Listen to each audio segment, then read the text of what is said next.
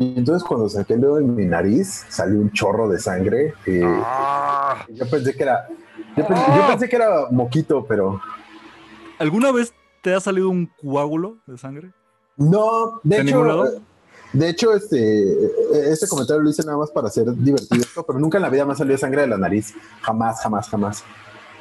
Ah, ¿Nunca te ha salido sangre en la nariz? No, es, que, nunca. es que no te la Bueno, lo suficiente. Una vez, una vez me salió sangre, pero fue porque me dieron un cabezazo y me la rompieron. Desde entonces la tengo rota, fue en la secundaria. Pero ha sido la única vez que me ha salido sangre y ni siquiera me escurrió así, o sea, solo como sangre un poco, pero eh, no, no, no soy de las personas que le sangra la nariz. Es que no te la picas lo suficiente, es lo que te digo. Es como ese, ese de los Simpsons, ¿no? Que Rafa, si te sangra la nariz es porque te la estás picando mucho o muy o poco. muy poco.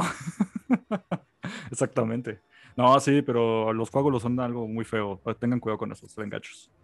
¿Y qué más? Ah, sí, bienvenidos a Imperio Galáctico, el podcast de entusiastas de Star Wars. Porque los fans son demasiado enfermos. Y nosotros lo manejamos a un nivel de, ah, estuvo chido. No, no me gustó. Y ahí se queda la conversación. Así es. Como debe de ser. Tratamos de no, de no meternos a- a- al fondo y dejarlo que el criterio sea suyo, querido televidente.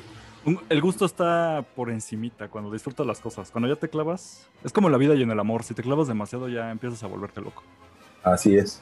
¿Cómo estás, Miguelón? Muy bien, muy bien, gracias a Dios, todo bien. Eh, Gracias por con- haberme cubrido la semana pasada. Ah, para eso Muchas estamos, para eso estamos. Y pues ahorita tengo mucho frío y calor al mismo tiempo. Es, es- es una sensación muy fea. Está lloviendo, Ujú. entonces tengo las ventanas cerradas, entonces se, se, se encierra se todo tu acumula, calor ajá, el calor, pero también entra una corriente de aire que me causa un poco de frío, entonces es, es muy incómodo, la verdad, no, no te voy a mentir, pero, pero tengo a mi buena amiga a la mano. Muy bien. Yo no tengo ahorita nada, ahora sí te fallo. Creo que todavía no puedo tomar como tal. Nada más Ah, bueno, para tés. Para los que nos están escuchando y no viendo el video, tengo una, una deliciosa Una cerveza. cerveza en la mano.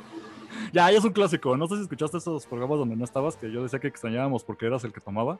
Entonces yo tuve Sí, que sí, tomar en tu lugar. Sí, sí lo, sí lo escuché y, y, pues ya, ya estoy de vuelta para tomar todo lo que sea necesario. Exactamente, esas cervezas no se van a tomar solas. Y pues es. como oyen, pues ahorita nada más estamos Miguel y yo. Ahora le tocó a- al buen Aldair tomarse su, su tiempo. Ahora sí, no se preocupen por él, él todavía no se ha vacunado, así que no anda malito, tampoco anda enfermo. Simplemente pues ahora sí se le presentó como una... Era reunión familiar, una cosa así, ¿no? Sí, sí, sí, un, un- un contratiempo. Como, como el especial de Star Wars de Navidad, donde se reúnen los Wookiees, pero imaginen así la familia Aldair. Así. Y todos las... Exactamente, se encuentra una situación así y pues, le- pues prácticamente ya nos había cubierto a ti y a mí, entonces ya también que se tomara una semanita. Porque Así es. ¿De qué va a hablar? ¿Del relleno de, de Bad Batch? ¿Del puro relleno ese? Eh, Mira, mejor Ah, que eh. se vaya un rato. Mira, voy- mis comentarios van a venir hasta más adelante, pero Ajá. ¿Has dale, visto el meme del payaso de si no tienes nada bueno que decir ya, duérmete un rato? Así. Sí, vete a dormir, Así, carnal. Que se duerma un rato Lucas, pero bueno. Está bien, está bien. Vamos por orden, porque ya me desconchinfla un poco, desconchinfla, porque ya soy treintón. Ajá. La escaleta, no, no venir una semana, pero a ver, les voy a empezar a decir que me vacuné. Eh, me puse una AstraZeneca. Es muy importante que se vacunen todos. Así es. aunque, aunque seas antivacunas, ve y vacúnate. Así, así te lo pongo, así de fácil. De hecho, no deberías de escuchar este programa si eres antivacunas. Pero si eres Eh. antivacunas, piensa que es fuck the system y me voy a vacunar. Exactamente, no hay nada más punk que decir voy a joder al sistema vacunándome. Entonces, sí, sí, pónganse sus, sus midiclorianos. Sirven muy, mucho, pero sí, al día siguiente les recomiendo, híjole, es que va variando, porque yo sí fui de los que les dio, o sea, no cuando me vacunan, no pasó nada, pero al día siguiente sí tienes escalofríos, dolor de cabeza muy leve, andas de malas, cuerpo cortado, medio puedes dormir. Eh, yo tenía flatulencias, pero no creo que sean de la vacuna, creo que ya es por mí. ¿Qué más?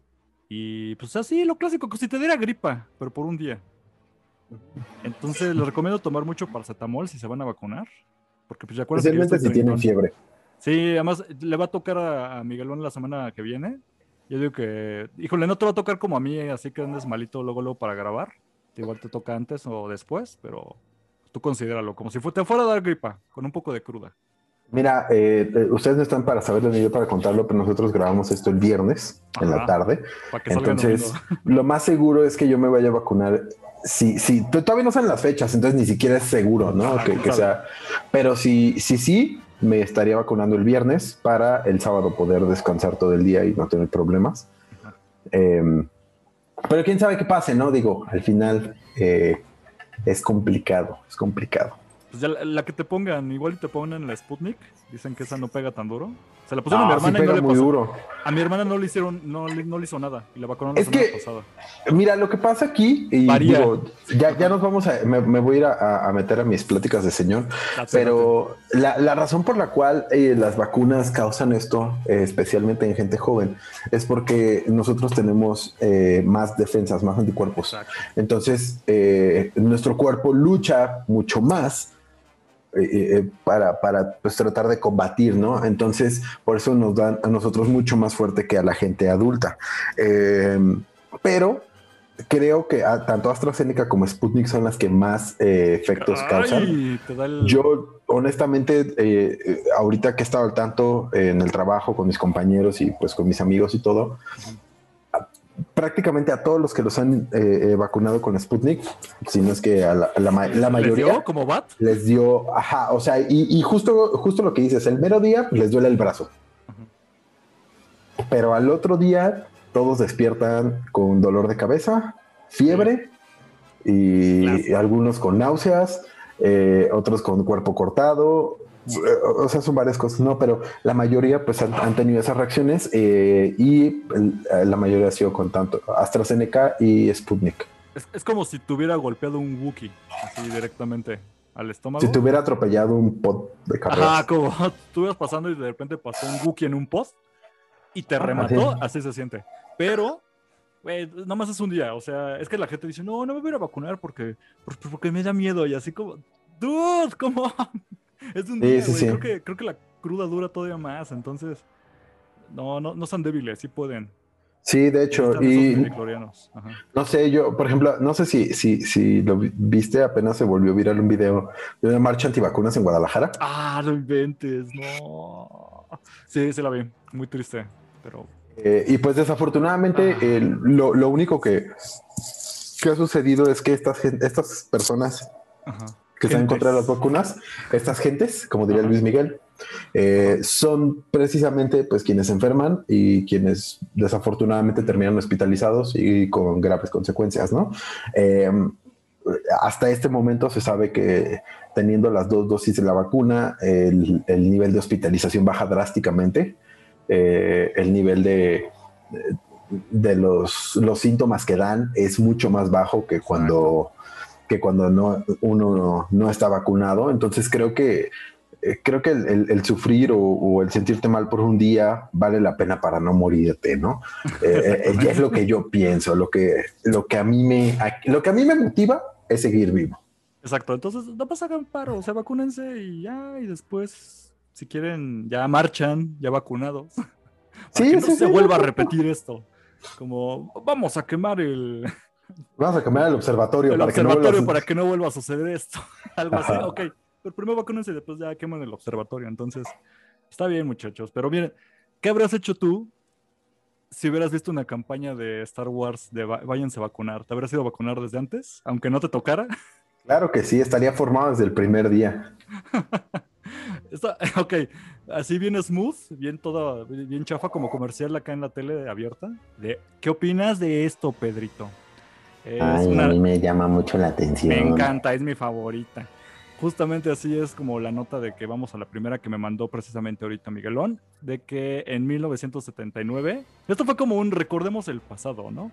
Que en 1979 Marta. hubo precisamente una campaña sanitaria del gobierno estadounidense para que la gente se fuera a vacunar. Y era simplemente, bueno, muestran que es como un póster prácticamente, donde se ve una foto en stock, o la voy a poner por aquí si están viendo esto en YouTube en donde se ven simplemente parados sin hacer gran cosa. Artudito y C-3PO, mientras la frase de Padres del mundo, sus hijos están inmunizados. Vayan con su doctor al departamento de salud el día de hoy y que la fuerza esté con ustedes. Y dices, ah, ok. Vamos a Muy vacunar. bien. Híjole, yo siento que algo así se hubiera rifado en tiempos modernos, ¿no? Ahora que estamos mucho con la época de, de vacunas. ¿Por qué no salieron las tortugas ninja junto a Iron Man diciéndonos que vámonos a vacunar? Pues tenemos a Pandemio. Híjole, bueno, es que sí, para que nos escuchen aquí en México, sacaron, el gobierno sacó unos personajes. Pandemia es más como que de la gente, ¿no? Como que no lo hizo el, el gobierno. Aquí teníamos a Susana a distancia.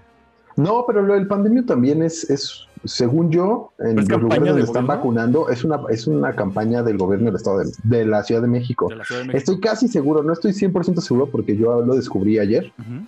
Pero he visto muchos tweets de gente tomándose fotos con pandemio y, y, y es una botarga que está ahí en la... en Es, la cabeza de una botarga, de hecho, ¿no? No, es toda la botarga y tiene un chalequito verde. Es que ahí te va, yo siento, bueno, no sé, aquí es donde igual tú me contradices, pero yo lo que sentía es que la campaña del gobierno era, váyanse a vacunar, pero pónganles, o sea, pónganles a la gente que sabe vacunar como algún ejercicio para que mejore la circulación, ¿no? Y no se entuman en lo que te esperan a ver si les hace efecto. Y alguien dijo, ah, pues de una vez aprovecho y me pongo una botarga y me pongo a bailar y a hacer como el desmadre. Y se popularizó tanto que después la gente ya lo volvió un personaje, según yo. Pero si me dices que el gobierno desde un principio pensó, de, no, pongan un panda, tal vez eso me va a romper un poco el corazón porque digo, híjole, todo es parte del sistema. Mira, Ajá. ¿Pandemia es oficial o no es oficial? Pandemio es la mascota de vacunación de la Ciudad de México y trae un chaleco de la Ciudad de México, del gobierno de la Ciudad de México. Correcto. Es, es literalmente un personaje. No estoy seguro de dónde salió, no sé si fue una campaña que realmente alguien pensó o como dices que salió de la nada, pero al parecer sí es un oso panda que anima a la gente para evitar los contagios, la mascota particular de la Ciudad de México que ha llenado las redes sociales de adeptos. Está bien. Bueno, si ya lo adoptó el gobierno, pues está bien. Digo, ha sido un éxito. Entonces aquí en México la gente baila junto a el, el osito panda unas canciones correspondientes al grupo de vacunación. Por ejemplo, yo era 30, así que nos tocó música de los 90.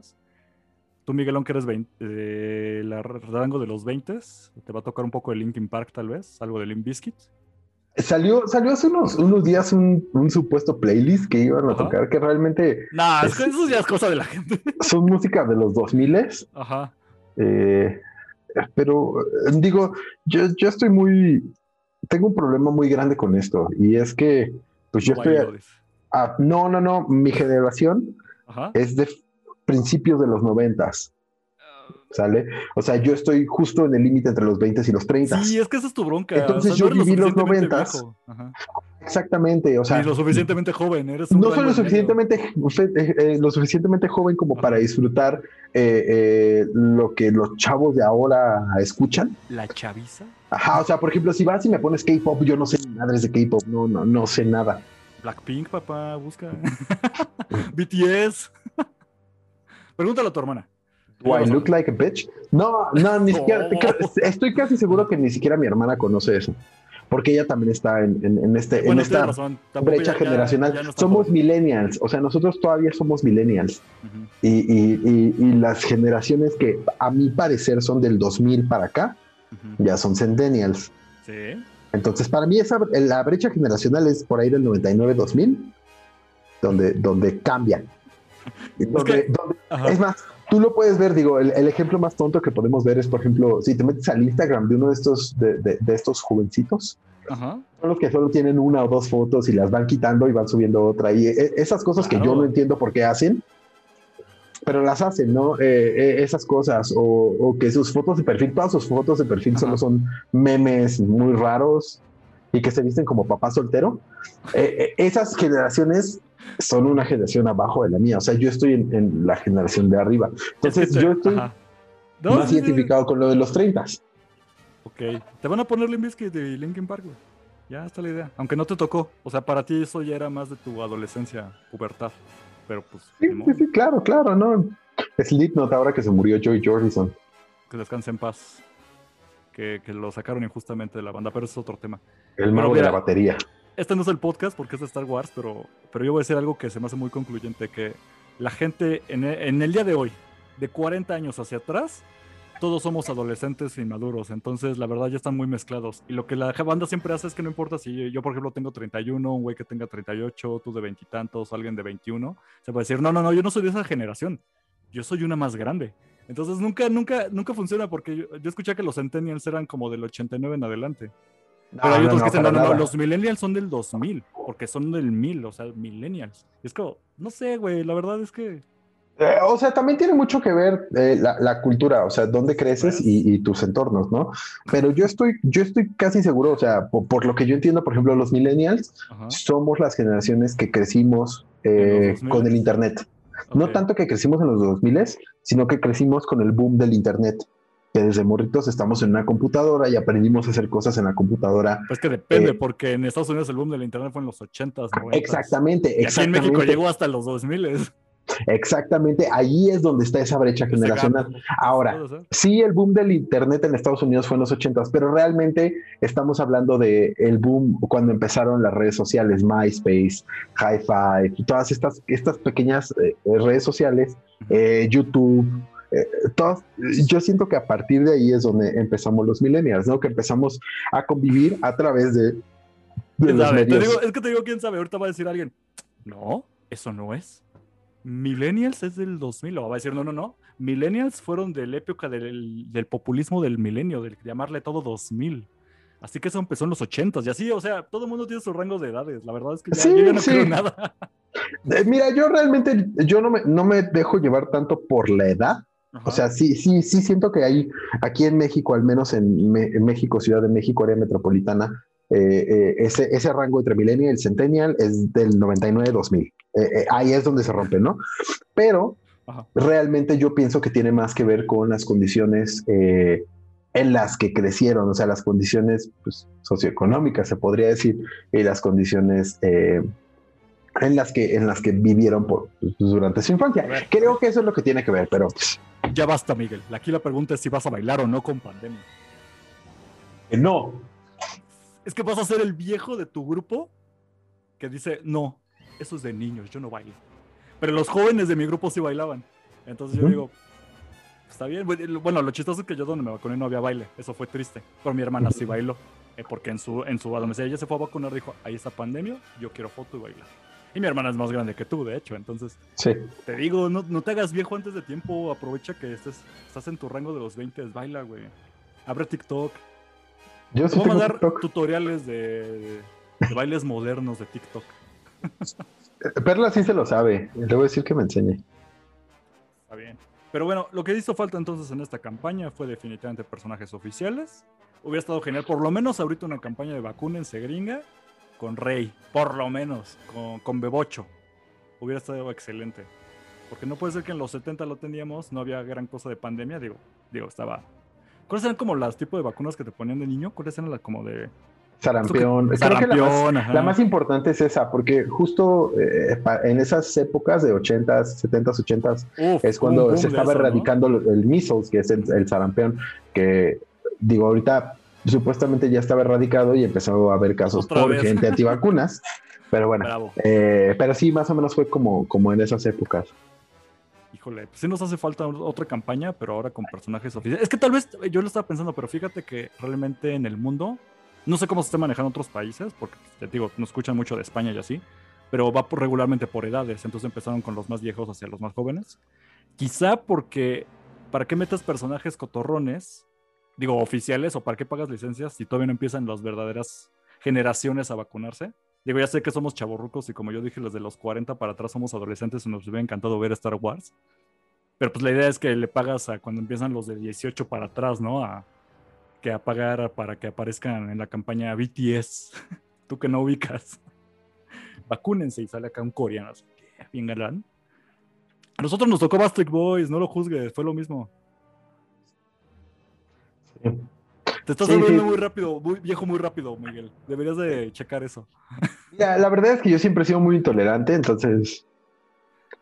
Porque alguien es de un color de piel que no es el mío, dice.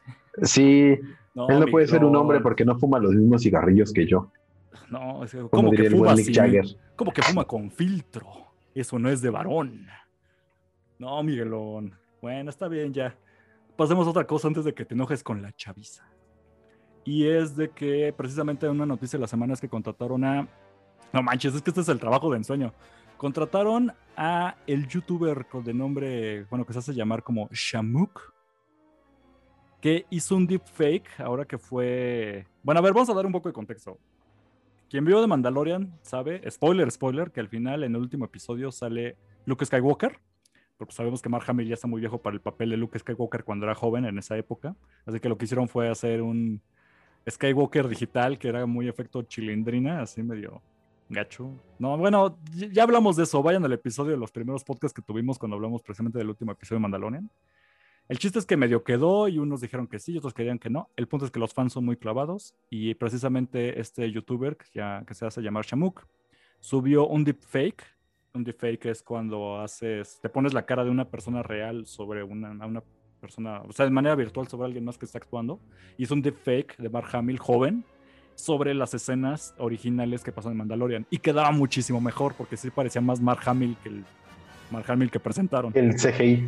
¿Alguna vez viste ese meme de Mark Hamill en el especial de Navidad de Star Wars? Se parece más al Mark Hamill que sale en el en The Mandalorian.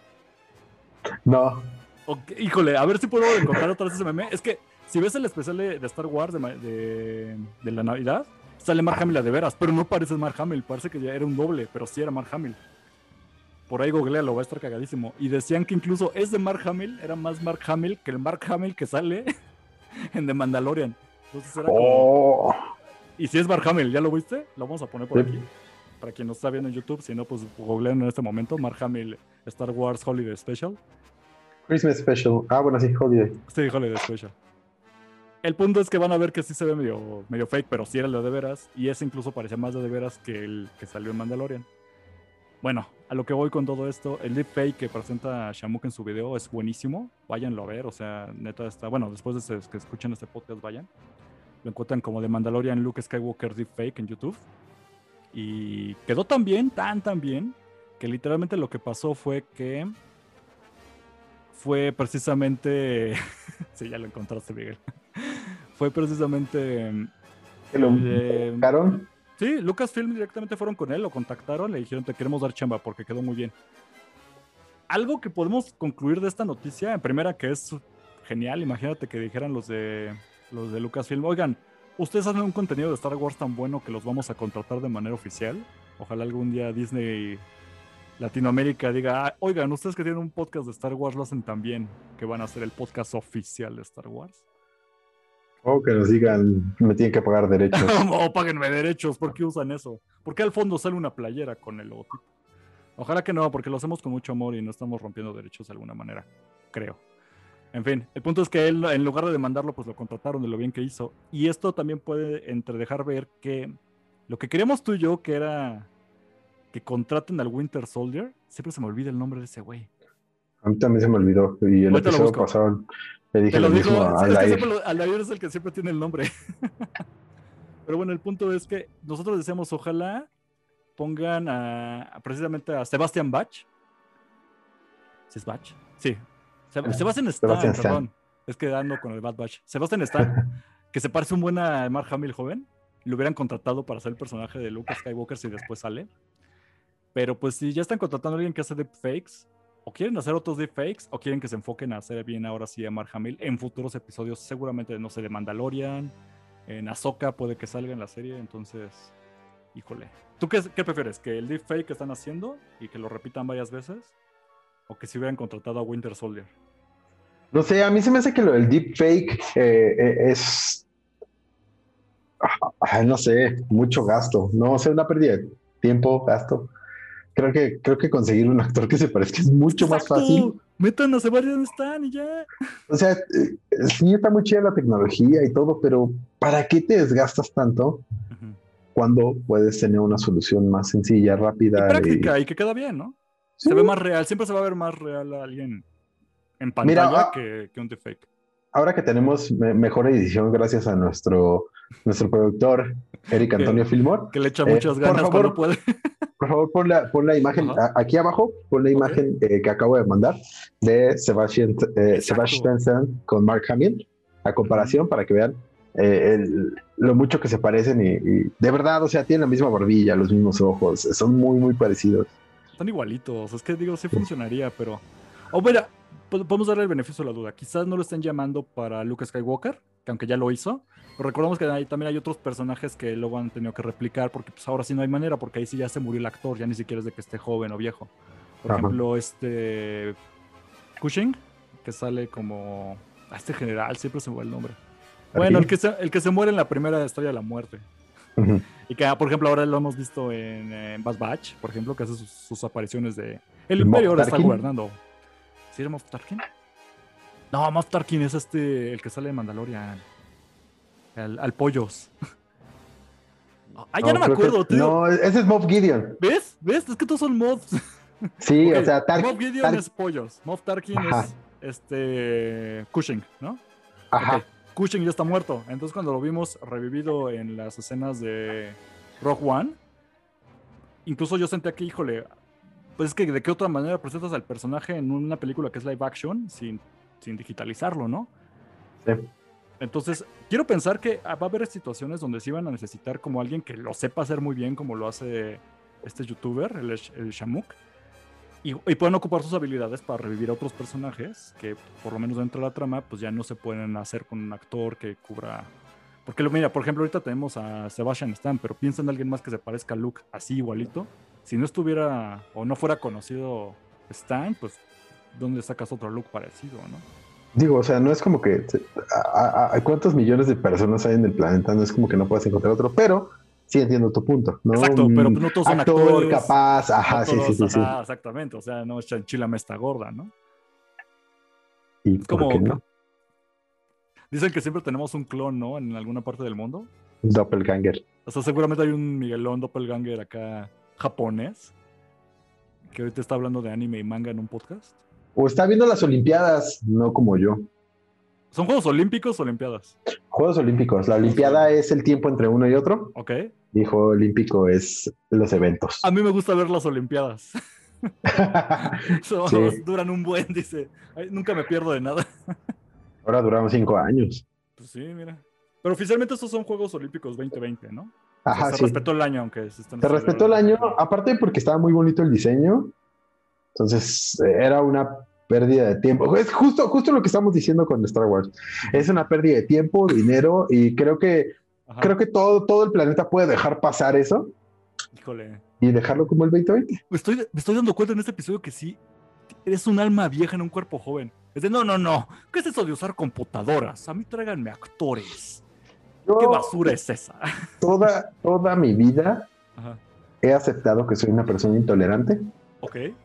y que me gusta llevar la contraria. A mí me gusta mi café bien negro, mi país bien de derecha y mis actores de carne y hueso. Me gusta la tele fuerte, la cerveza fría y los homosexuales locas, locas. Locas, locas. Mira, lo importante es que tengas una posición firme. Me parece muy bien, que está bien. Quieres actores, por eso tenemos a Sebastian Stan. Ojalá lo ocupemos. Y mira, para las que no, pues tenemos un defect. ¿Qué tal si hacen un defect de un Wookiee?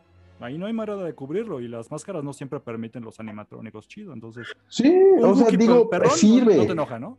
No, o sea, es que sí sirve. La tecnología tiene muchos usos eh, eh, que son increíbles. Pero no para Sin- hacer caras de si- gente. Sin embargo, sin embargo, ¿para qué te complicas cuando hay cosas tan sencillas como castear a alguien que se parece?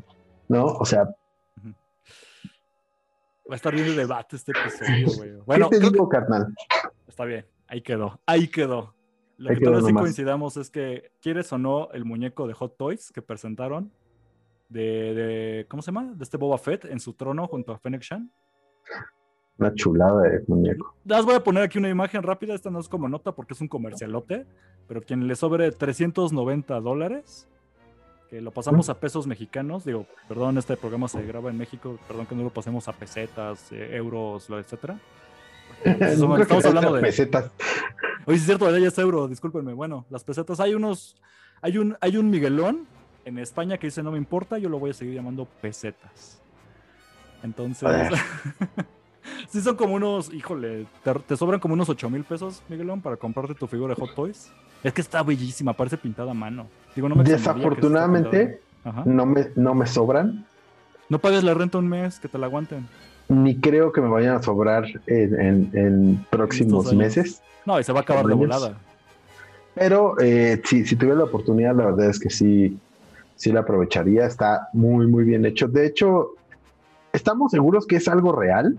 Sí, completamente real. Es que incluso, hecho- incluso la cara es increíblemente Sí, real. claro. Hot Toys se pasa de lanza porque hacen estas recreaciones. Ah, ahí, es que no sé cómo explicarlo, pero hay figuras de este tipo que se hicieron muy populares y regularmente están en convenciones. Entonces, si cerca de su ciudad tienen una convención, seguramente van a ver una de estas figuras porque Hot Toys ya se volvió como las réplicas exactas, uno a uno, de lo que quieras. O sea, desde naves hasta caras de personas, hasta lo que se te antoje. Entonces, este es Uno oficial. uno es muy grande. Bueno, sí es cierto, ¿verdad? Es un clon eso. bueno, es un decir. Pero el Sí, es que hacen réplicas muy exactas, ¿no? De cualquier cosa. Y estos, por eso estos muñecos están muy cotizados. Este, obviamente, como les digo, va a- cada muñequito te va a salir en... ¿Cuánto te dije en dólares? Que siempre se me va el número. Cerca de 8 mil. A 8 Bueno, mil pesos. 8 mil pesos 390, mexicanos. 395 do- dólares que me dijiste. 390 y tantos dólares. El punto es que pues es un, es un buen billete para una sola figura que no hace nada, es para que la tengas de centro de mesa, que se va a ver increíble, pero pues sí está medio manchado. Y aún No, así y- que en- ajá. Y, y si ahorita la compras en, en 395 dólares, dentro de 15, 20 años va a valer mil. Exacto. No. Estas cosas no Es son 90. para que las uses, son para que las, las guardes. Entonces, Aparte son 390 dólares más gastos de envío, aduana y todo esto. La vas a terminar pagando aquí en México mínimo unos 7 mil pesos por ella, 6 mil pesos. Es más, aunque seas como del 1% de la población, hijo de algún millonario que se quiere ir al espacio, aún así, aunque pagues ahorita, te tienes que esperar porque este muñeco sale hasta el cuarto Sí. trimestre de 2022. Así es, para más de una- Entonces, sí, o sea, exacto, hazte la idea, ¿no? De que, o sea, no, o sea, todavía te falta un rato, pero qué increíble está esa cosa. Y bueno, ya, hecho. no hay nada más reciente, novedoso y que valga la pena de Star Wars, más que pasar a Bad Batch de esta semana. Híjole, puro relleno. Es que, Bueno, antes, mí- antes de empezar, Ajá. ¿a ti qué te pareció? ok, quiero dar un poco porque no estuve el episodio pasado. El episodio pasado se me hizo un rellenazo.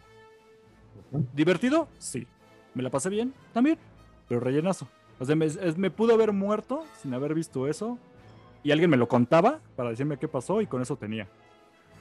Y siento que estamos en estos rangos de serie de Clone Wars, temporada 3 o 4, cuando no está pasando nada y es puro relleno, así me siento. Este, híjole. Eso, de, eso con respecto al episodio pasado. Este obviamente ya tiene un poco más, pero no me extrañaría, ya estamos a punto de cerrar la temporada y ya tienen que apurar esto. Algo, lo que sea, me gustó, pero es lo mismo, o sea, siento que ya está... Este punto, la serie va como, empieza muy bien y se va bajando. O dices, órale, pues porque tiene que empezar a cimentar cosas. Y empieza luego a subir metiendo personajes que conocemos. Y ahorita sigo, bueno, ahí lo iban a mantener. No, otra vez se fue para abajo eh, con otros episodios de relleno. Y ha tenido in- esta inconsistencia que ahorita siento otra vez que va para arriba, pero dices, güey, ya es la segunda o tercera vez que vas para arriba, ¿no? Sí. Entonces, ah, bueno, esa es mi opinión. Ahí tú qué opinas, Miguel. A mí la verdad este capítulo sí me gustó mucho. Mucho. Yo no lo sentía relleno para nada. Ok. Eh, tiene, tiene momentos buenos, tiene peleas, tiene eh, empieza a meter esta mm, eh, este clímax de cómo están reemplazando a los clones, que justo era lo que queríamos ver. De esto se trató. Este episodio esencialmente se trató de cómo están reemplazando a los clones con Stormtroopers. De hecho, eh, incluso los, ya los llaman TK, Sí, los TK. que son lo que sabemos que son los Stormtroopers. El, eh, en el episodio vemos a Gregor. Gregor es un personaje que salió en, en- en Clone Wars y salió en Rebels. Entonces es un personaje ya conocido. Eh, y la verdad es que a mí no me pareció un capítulo de relleno. De hecho, creo que está sentando bases a algo muy grande y algo que va a valer mucho la pena. Eh, Bueno, y aparte, creo que fue un episodio emocionante. Eh, am- no, no es, no es eh, algo que oculte que a mí Omega no me cae muy bien. Y este episodio tu- tuvo, tuvo muy poco de Omega. Ajá. Y, y- y creo que para mí, para mí, Para eso mí fue es un mejor, éxito. dice. Para mí eso es un éxito. Vimos justo qué está pasando, eh, qué está pasando con Crosshair, qué está pasando con los caminoanos, Ujú. Eh, qué está pasando con el Bad Batch, eh, qué está pasando con el Imperio. Entonces, eh, creo que dieron, empezaron otra vez. Sí, sí, eh, entiendo justo lo que estás diciendo. el hecho de que la serie vaya como en este sube y baja. Sube y baja. Llegó un punto muy... El capítulo pasado fue un bajón completo. De hecho, o sea, siento que la serie iba en su vida. Vimos lo de Hera Dula, que fueron unos episodios increíbles. Muy buenos. Baja y luego vuelve a subir. Así lo veo yo, como un pico. Ese episodio fue un pico eh, de relleno, no sé por qué lo estuvo ahí. Mm, eh, eh, yo honestamente creo que no, me, decías que no terminaste de escuchar el episodio pasado. Yo lo único, el episodio pasado, lo único de lo que, pude rescatar es que Roland Durant, cuando al final del episodio le cortan el cuerno, tiene mucha o, se vuelve similar a que en la serie de Rebels em, vemos a Visago. Visago es un smuggler, es un este. ¿Casa recompensas? No, no, no, no, no. Ah, perdón, un, traficante. Un... traficante, ándale, es un traficante eh, y él pertenece a un sindicato que se llama Broken Horn Syndicate. Ah, y el símbolo de el, el sindicato es justo un cuerno y el otro cortado. Entonces, eh, eh, eh, yo siento que esa es la remembranza que vemos, es lo único que pude rescatar del episodio. No sé si en algún momento Roland Durán vuelva a tener alguna relevancia. tal vez en algún momento vemos cómo crea su propio sindicato y a partir de este sindicato vemos qué sucede con Bisago. de, de, dónde sale Bisago, porque son de la misma especie, tal vez se conocían, tal vez son parientes, no sé, pero Vemos esto, también vemos al, Pike Syndicate. Eh, fue un episodio muy de relleno, sin embargo, eh, tiene ciertas cositas de eh, elementos de las otras series, ¿no? realmente creo que la historia fue la que fue de relleno, pudo haberse visto de otra manera, pero bueno, eso, eso es independiente, ¿no? Ahorita creo que este episodio para mí no fue de relleno, para mí regresó a la línea en la que está subiendo para dejarnos. Ahora, el episodio pasado yo le decía al Dair que a mí eh, esto que, está, que están haciendo con los episodios me da la impresión que nos van a dejar en un, en un cliffhanger. Que el episodio, eh, en la temporada, va a terminar en un cliffhanger y nos van a dejar esperando un año para volver a ver qué sucede con el Bad Batch. Yo creo que eso es lo que está pasando y por eso lo están empujando, empujando, para que lleguemos a la semana que viene, veamos un clímax muy grande y el último episodio eh, no lleguemos a la resolución total. Veamos cómo están tratando de resolverlo y justo antes de resolverlo, ahí se va a quedar. Eso es lo que yo creo que va a pasar. Esa es mi, mi, predicción, ¿no? Pero honestamente creo que este episodio sentó muchas bases de las dudas que teníamos, especialmente con en qué momento se reemplazan a los clones por los, los soldados eh, imperiales, los soldados eh, pues imperiales, los Stormtroopers.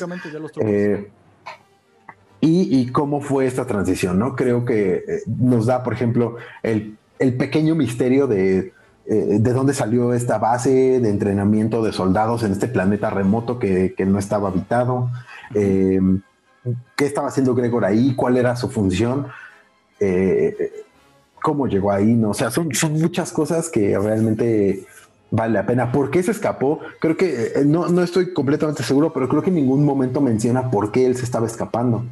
Solo lo vemos escapar. tienes razón, hay como una cierta suposición al respecto. A ver, si quieres como para irnos como un poco en orden. Ajá, Porque el episodio de hecho se cuenta muy rápidamente, o sea, realmente ocurren muchas cosas, pero muy pocas, ahorita me van a entender. El punto es que empieza prácticamente el episodio donde vemos a, a este clon que dices que se llama Gregor, ¿o cómo? Gregor, Ajá, Su, su número de clon CC5576. Eh, ajá, sí, sí, CC5576 y, y, su nombre es Gregor. Yo no sabía que era un personaje ya, que ya habíamos visto entonces, ¿no? O sea, en Clone Wars, me imagino. En Clone Wars aparece, eh, eh, en, es una historia muy corta. la, la, historia de Gregor es que él era un general, o un comandante, no estoy completamente seguro, que peleó en una batalla en donde perdieron por completo, a él estalló una bomba y lo dieron por muerto. Mm. Él cae en un planeta donde pierde la memoria. Entonces el dueño de un restaurante lo rescata y lo vuelve su empleado. Entonces él no sabe que es un clon, él no sabe nada, él solo sabe que es un empleado de un restaurante y lava platos, ¿no? Entonces eh, me parece que llegan, llega Rex con Wolf a este planeta ven que él es un, clon, tratan de hablar con él, él no recuerda nada, no sabe nada de lo que está pasando. Y, bueno, la, historia pues prácticamente es como logran liberarlo, ¿no? De este, porque al, final se vuelve como un esclavo, ¿no? Eh, eh, es un esclavo porque pues no tiene memoria, ¿no? No sabe ni qué pedo. Em, y luego en Rebels, él también es uno de los clones que vive con Rex, ya viejos. Mm, y está con él. De hecho, me parece muy chistoso porque yo no recordaba eh, eh, cómo era su personaje en Clone Wars. Sin embargo, en Rebels tiene esta voz como aguda, chillona, medio cómica. Y aquí también la tiene. Eh, sí, como que medio. ¿Cómo? Como medio. Sí, como medio caricaturesca, ¿no? Y, es muy chistoso cómo contrasta con las voces del Bad Batch que son más serias, ¿no? Sobre todo la voz de, Echo y la voz de Hunter, que son muy, eh, muy, serias, muy solemnes, y la de él es como muy caricaturesca, más de Rebels, eh, y choca mucho, ¿no? Pero a, mí me gustó mucho eso, y, y, creo que sí, o sea, desde que, desde desde el momento en el que, bueno, si quieres, sigue platicando el, episodio, pero en el momento en el que Rex los contacta fue como, algo está pasando, ¿no? Sí, precisamente como empieza el episodio es que estamos en el planeta de Daro, ya después te lo avisan, pero en este planeta pues es como de bosque completamente, y ves a este clon, que después descubrimos, o quien medio ya lo ubicaba, es Grego, o Gregor, quien está escapando porque lo vienen literalmente correteando otros, otros troopers en medio de la noche y lo único que logra es, eh, antes de que lo capturen, dejar como una baliza. Entonces hace un pequeño corte y ya vemos al final Bad Batch de nuevo viajando a, velocidad de hiperespacio.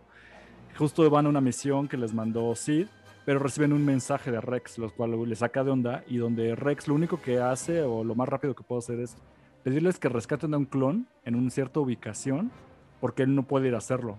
Y escuchamos ahí como unos balazos de unos blasterzazos de fondo que te da a entender que está como ahí metido en una bronca y corta la transmisión. Hay un pequeño debate ahí en medio del equipo de, pues vamos o no vamos a rescatarlo, porque íbamos a una misión con Sid, pero pues esto es importante, sobre todo con Echo. Echo tiene mucho esta, constantemente en el episodio de vamos a rescatarlo, porque es, es un reg, ¿no? Hay que rescatar un reg y yo fui un reg y yo sé cómo es esto.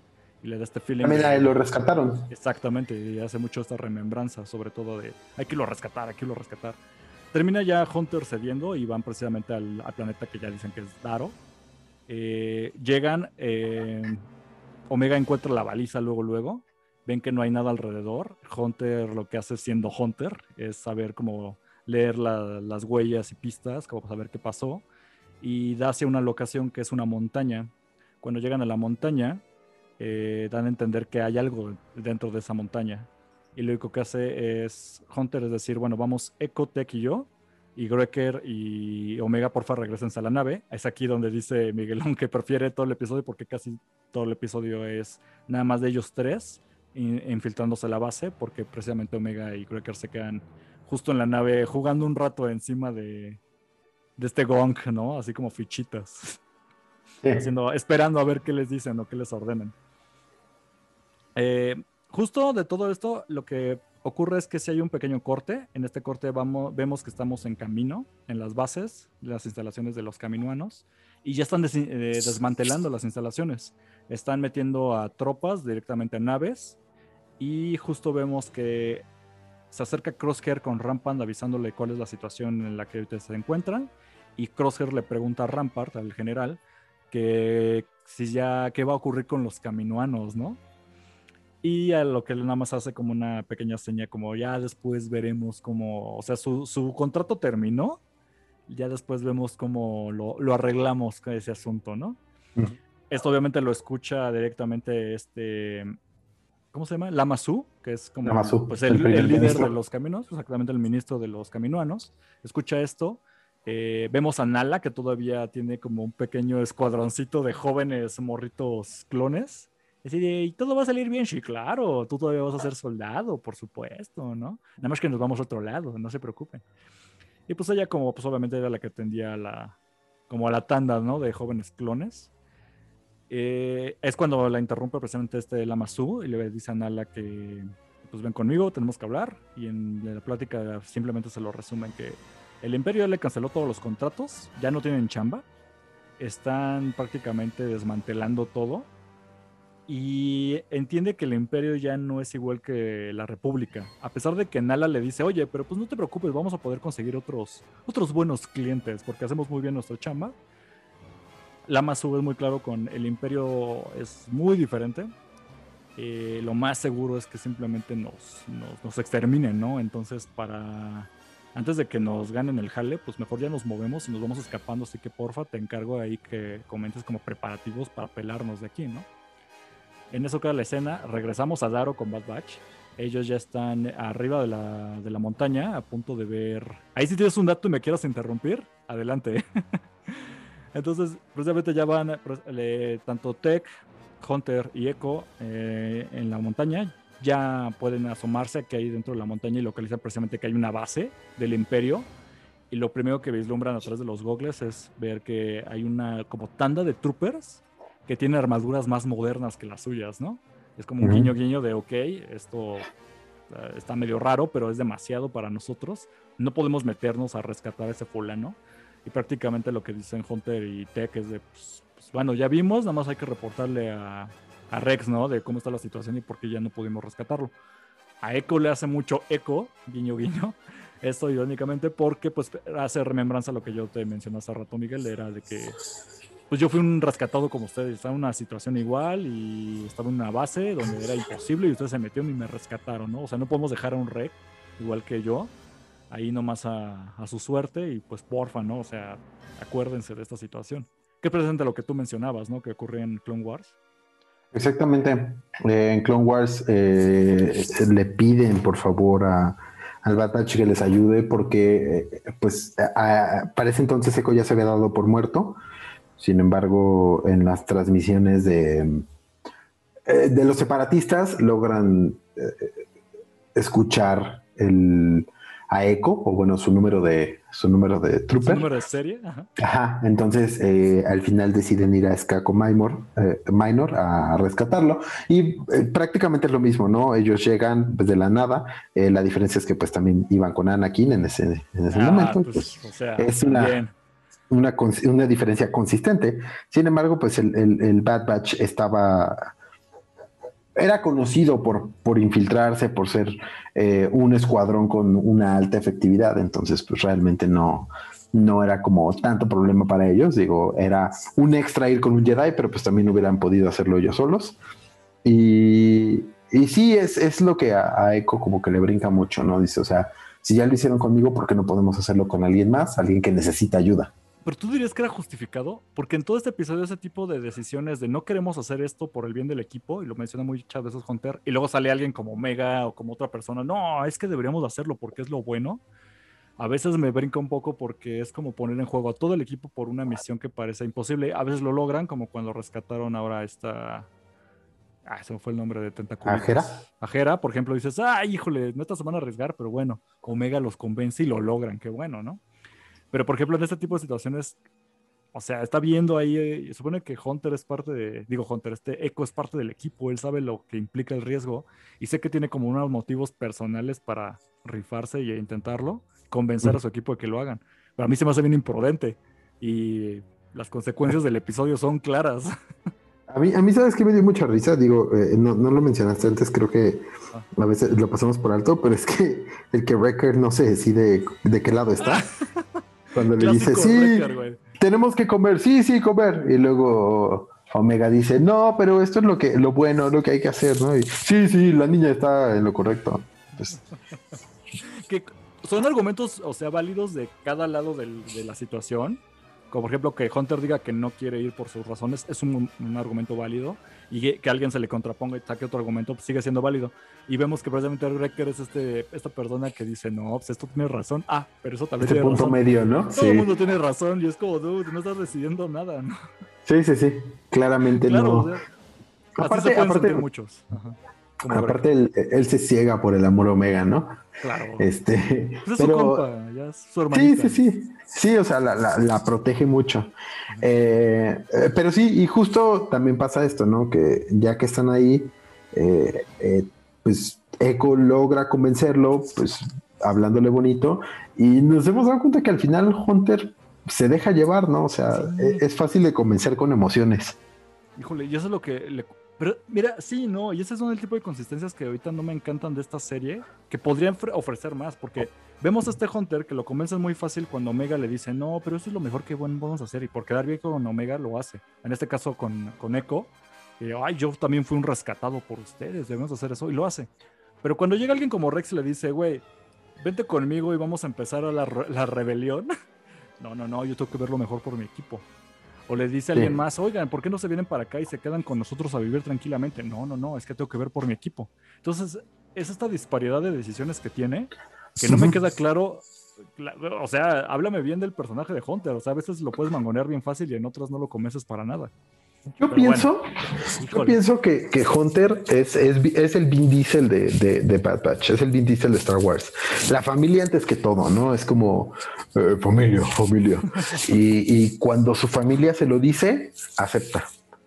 Puede ser. Ese es un buen argumento, tal vez, porque cuando lo convencen es gente de, de su propia gente, ¿no?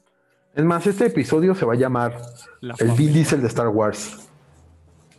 Prácticamente, ¿eh? Porque pues ya lo que hacen es que si logran convencerse, lo único que avisan es que le dicen a tanto a Greker como Omega de que porfa estén atentos porque nos vamos a meter y va a ser una bronca, neta ustedes no vengan, van a ser nuestros refuerzos. Y ellos pues siguen jugando fichitas encima de, de Gonk, el robot de carga, ¿no?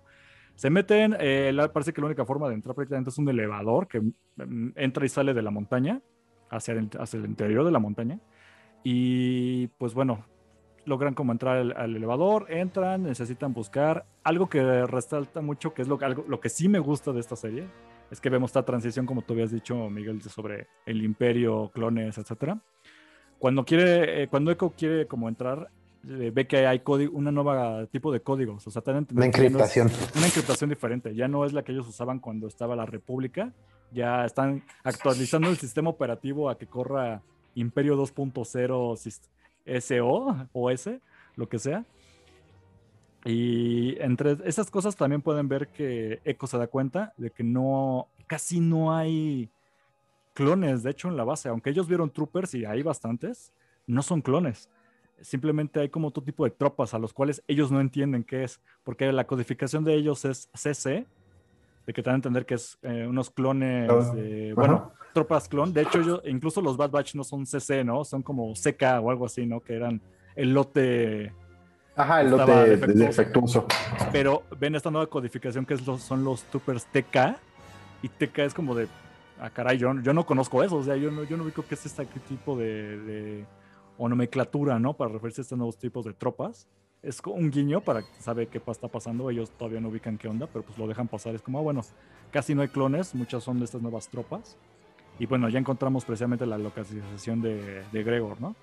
Van por Gregor, lo rescatan, sacan de su celda, ahí lo vemos todo farol, con esta voz acá medio... Te digo que me suena como...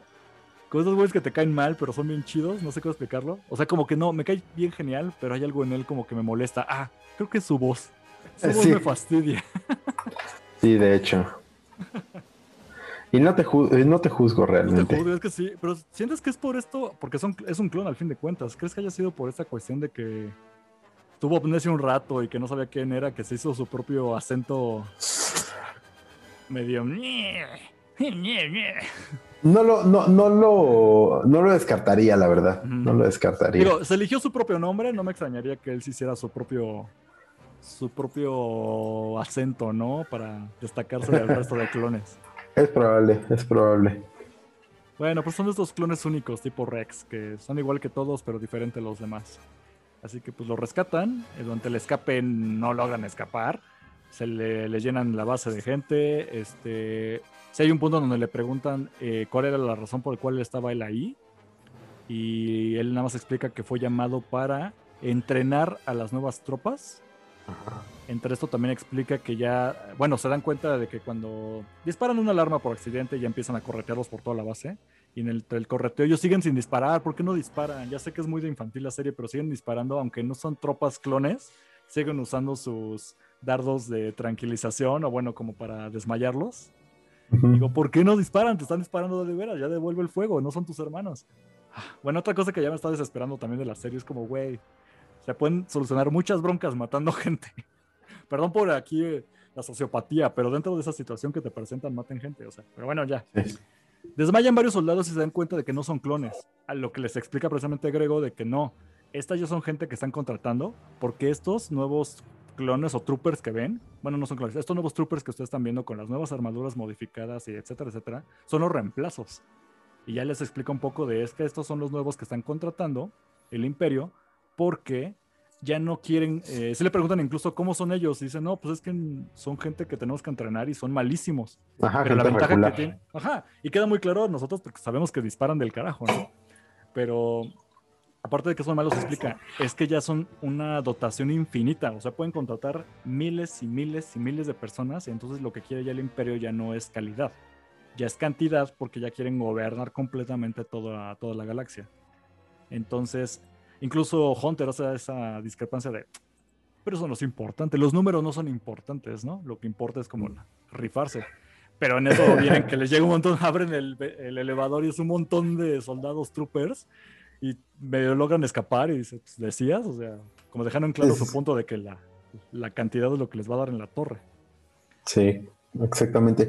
Aquí hay, hay dos cosas que a mí me llamaron mucho la atención. Digo, una creo que ha estado todo el tiempo ahí y hasta este momento como que me brincó. Y es que Echo es el Artudito del Claro. equipo, ¿no? Es el, o sea, en, en todos, y, y digo, eh, es como... Es el chopper del equipo. Es el chopper, eh, es, Sí. es el, es el bebocho. Siempre hay un droide que les resuelve todo. Y en este caso es, Es es Echo. ¿no? Ajá, sí, exactamente. Eh, eso y pues el hecho de la cantidad de, de troopers que ya hay, ¿no? Eh, algunos de ellos son Stormtroopers, otros de ellos son Command, eh, Republic Commando. Los de la luz azul, ¿no? Ajá. Ajá, que son, que estos me parece que su, su Son outfit, ¿cómo se llama? Ajá. Son rangos nosotros, su- pero ajá, pero si te das cuenta es tipo mandaloriano. Sí. Su casco es muy mandaloriano y son, es muy parecido a- al de Boba Fett. Justo hacía mucho eco. Yo ya sabes que soy el clavado de los juegos. De que siempre menciono este videojuego que es el Republic Commando. Era un grupo especial que no era Bad Batch, pero pues bueno, ya no son canon. Y todos ellos se identificaban porque tenían en su casco precisamente es este mismo diseño que vemos en los. Pues por lo menos en el rango superior que vemos en este episodio de Troopers, ¿no? Que tiene esta luz azul en medio, como en forma de mandaloriano el casco. Y todos los de la República, el Republic Commando llevaban este, esta forma de casco y obviamente eran mejores que el resto de los clones. Aquí Ujú. los vemos como que re- recuperan este clase de, de- de diseño del casco y es para... Y se ve que precisamente que rifan. ¿no? Este, este sujeto, este soldado que se avienta como por un lado alterno cuando intenta Ujú. escapar el batch y es el que le mete dos plomazos a este Gregor. O sea, no Ajá. lo mata, pero dices, wow, o sea, sí, se ve que no es un trooper regular. Sí es alguien que está, sabe lo que hace, ¿no?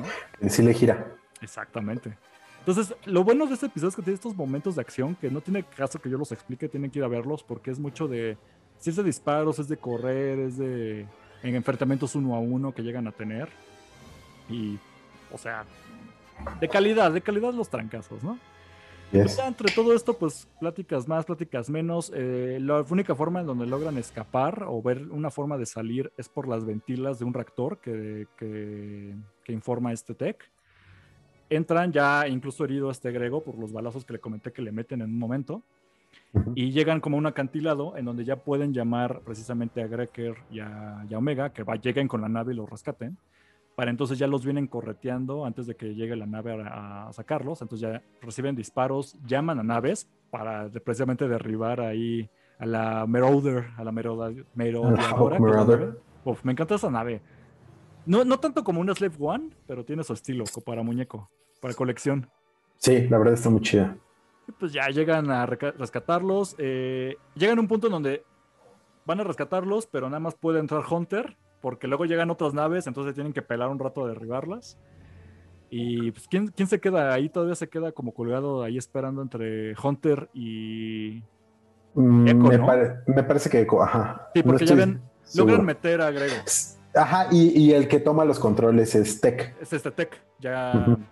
Pues sí se rifó por lo menos Omega. Ya sé que te choca, pero por lo menos mantener la Ah, nave, bueno, ya sí. medio- manejarla. O sea, personaje útil era lo que yo te decía. Mientras Omega sea útil, y ya llegamos a ese punto, maneja un rato la nave mientras Greker está apoyando.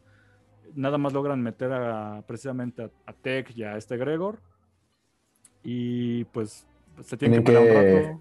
Ajá, huir para, Escena de para torreta. cuidarse. Muy buena, muy buena escena de torreta. Derriban las naves. Ah, ok, pequeño eh, guiño porque me encantan los droides que les disparan y les quitan escudos y propulsión. Pero entonces Omega aplica la de ven acá, Gonk. Gonk. Y nomás lo conecta por su USB y reactiva y dices, eh, no, que no servía para nada. Sí. Les hace el paro. Es una gran batería. Aunque no sabemos si es la última vez que lo vamos a ver o si ya va a valer. Porque ahí le pasa algo después. O sea, es de que está conectado y le vuelven a disparar a la nave y le da como que un cortocircuito y cae. Y da a entender que ya no le está dando energía a la nave. Eso le pasó a Artudito muchas veces. Exacto, pero ya sabes que luego unos se mueren y otros no. Es muy ambiguo y sobre todo con droides, que ya quién sabe, no, nadie lo respeta. Sí, eso sí. Yo espero que Gong sobreviva. Pero bueno, el punto es que de todo esto regresan. Eh, ya ahora sí entra este, este eco a la nave. Se queda un poco retrasado Hunter. Intenta ya entrar a la nave, pero pues le toca brincar. Y cuando brinca, nada más como que cae en la plataforma, no logra sujetarse y cae completamente de la nave. Se da un santo costalazo tipo Homero Simpson brincando el Gran Cañón. Así es. Que sí queda hasta el fondo embarrado. Y pues como los vienen ya siguiendo en las naves, ellos se tienen que ir. Obviamente Omega, como buena niña, empieza, no, no lo podemos dejar. Pero el mismo Hunter es el que menciona de, no, o sea, ya valí, o sea, ustedes ya váyanse. Váyanse y pues yo me quedo aquí solo y me van a capturar. O sea, ya es a lo que van. Este, me adelanté un buen porque si hay una pequeña escena con camino, pero la voy a dejar para el final. El punto es que ya se tienen que ir. Capturan a Hunter y pues bueno, lo que vemos es que ya hay un pequeño corte ahí donde Hunter ya está capturado. Y llega obviamente Crosshair, que ya le habían encargado. Ahí te encargo que los captures. No hizo nada en lo que vimos. Ellos solitos. Ellos solitos ahí acá capturaron fue a Hunter. Y ya Hunter capturado, lo único que dice así como de Crosshair es de, pues esperaba ver a todo el escuadrón, pero pues contigo me bastas, ¿no? Y pues ahí acaba el episodio me salté una pequeña escena que sí es importante, es que brincamos en un momento a los caminoanos para retomar esta escena donde simplemente vemos que está Lama Su esperando alguna situación, llega Rampart, el general, a decirle que está muy decepcionado porque no esperaba que, que no fueran a cooperar. Su se queda donde de, pues, ¿a qué te refieres? Dice, no, pues es que encontramos a Nala C y ve, la, la hace pasar detenida. Y Nala C pues, estaba preparando una nave de escape, ¿no? Con cosas ya para oír. Y pues eso no es propio, ¿no? Pues como que quieren escapar, ¿qué les pasa? Y la aplica la de no se preocupen, yo la voy a castigar, no hay bronca, lo que sea. Pero ahí un pequeño giro es que Rampart aplica la de, pues mira, la verdad es que ya detenida, pues nos va a servir muchísimo una científica como, como Nala C, así que para el imperio nos va a ayudar bastante. Quien sí no nos va a ayudar, pues eres tú, Lamasu, porque pues de qué nos sirve un político, ¿no? De ahí intermediario. Nomás dice esto, eh, se quedan dos soldados dentro con Lama, con Lama Su, se cierran las puertas. Te dejan de ver que le va a ir muy mal a Lama Su. Si no lo mataron ahí, pues puede ser que ya no lo veamos en un ratote. Pero ya oh. nos queda claro que Full Imperio ya están así, incluso matando a los que eran aliados, arrestando gente cuando les plazca. Ya están Full Imperio, ya. Nazis. nazis. Sí, ya, full nazi. Y pues prácticamente es lo que pasó con los caminoanos. Entonces, como pueden ver, hay mucho de acción y cosas que, pues, para qué las se las platicamos, vayan a verla. Pero el episodio se resume en que pasa mucho, bueno, pasa cosas muy importantes, pero muy pocas. Ahora sí, y, pasan en los mismos lugares, ¿no? O sea, no. Nunca salimos de escenas de... camino o en la escena dentro del planeta de, ahí de, ¿Cómo se llama? ¿De Dura? Sí, es el planeta Daro, perdón. Claro. Entonces todo ocurre en Daro y todo ocurre en esas pequeñas escenas dentro de camino. Ahora, algo que yo, o sea, yo como desde el principio de antes de que empezamos la reseña es que pues, quiero dejar muy en claro, no me desagradó el episodio, sí me gusta mucho más que los que vimos eh, la semana pasada y antepasada, pero a mí lo que me cansó un poco es que otra vez, al fin estoy, estoy viendo lo que yo quería ver desde el episodio 3 o 4, ponle todo el 5. No cuando ya estamos a tres episodios de terminar la temporada y eso me molesta porque están jugando con nuestro tiempo o menos yo lo siento así, lo siento muy personal, tal vez estoy exagerando, obviamente, ¿no?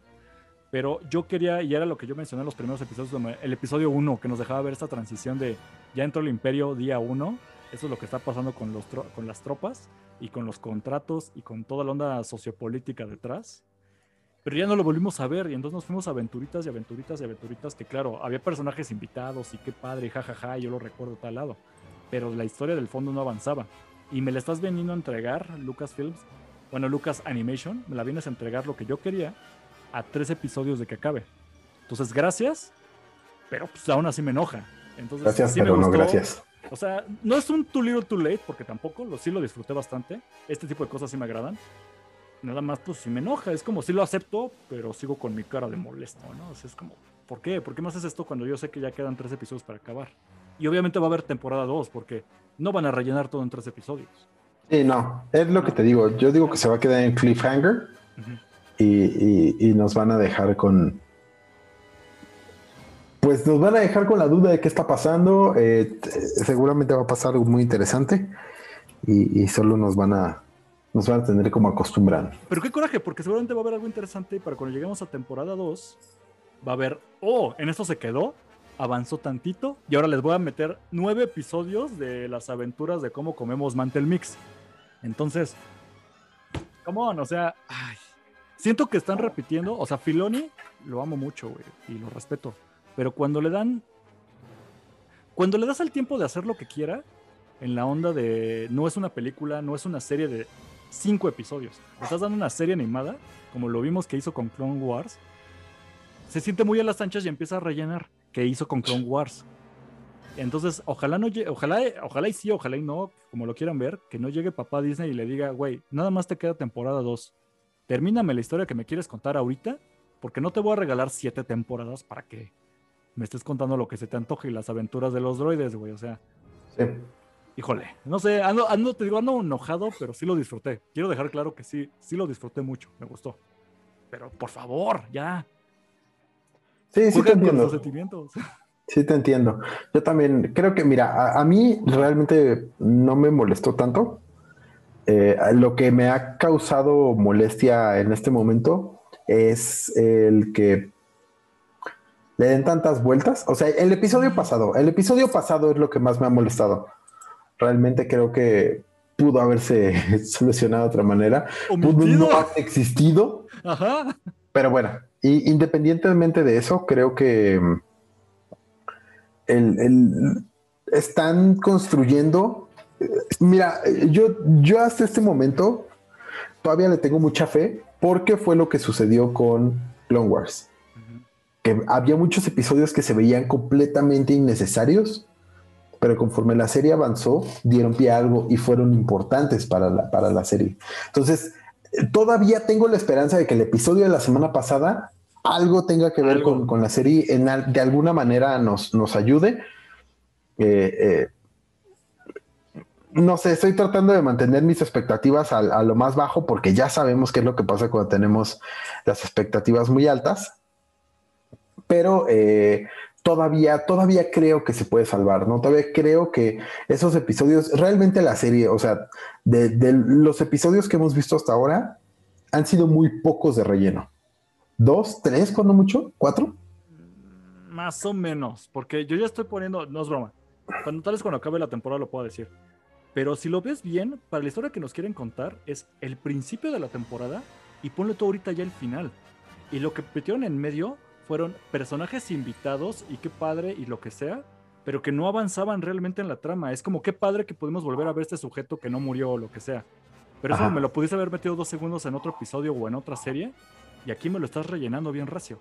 Entonces, yo ya lo estoy viendo como un poco contrastante. Me voy a esperar al final de temporada para hablar un poco más de esto.